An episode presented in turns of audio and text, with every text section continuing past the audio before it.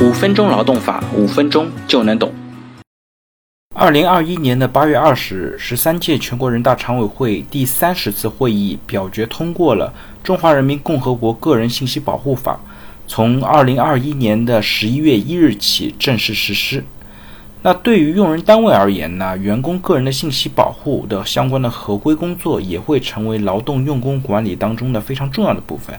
那从今天开始呢，我会分几讲来聊一下大家比较关心的涉及企业和个人之间的信息管理和保护的相关问题。我们尽可能呢把这些问题都做一些回答，希望能够给大家一些比较针对性的答复。那今天呢会聊第一个问题，就是。单位如果收集员工的敏感个人信息，有什么前置的要求和程序？首先呢，我简单回答一下：用人单位呢，如果收集雇员的个人信息，应当遵从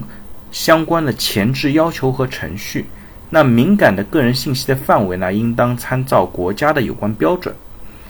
那具体来讲呢，我们这边还是有一些比较具体的一些合规建议，比方说。用人单位收集员工信息的时候呢，应当遵守相应的前置的要求和程序。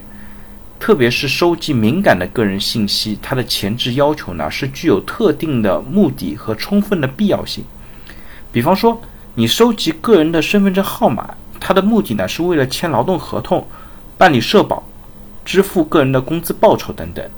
如果员工不提供这类信息呢，其实本身也没有办法。保障最基本的劳动关系，所以呢，像这类信息就是必须提供的。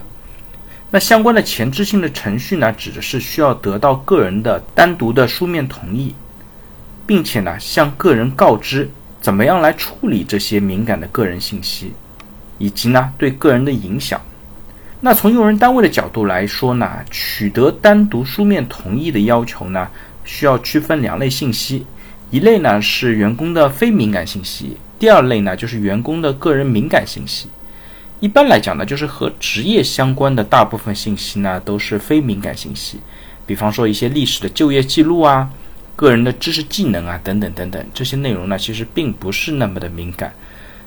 相反呢，和个人相关的一些信息，往往是敏感信息。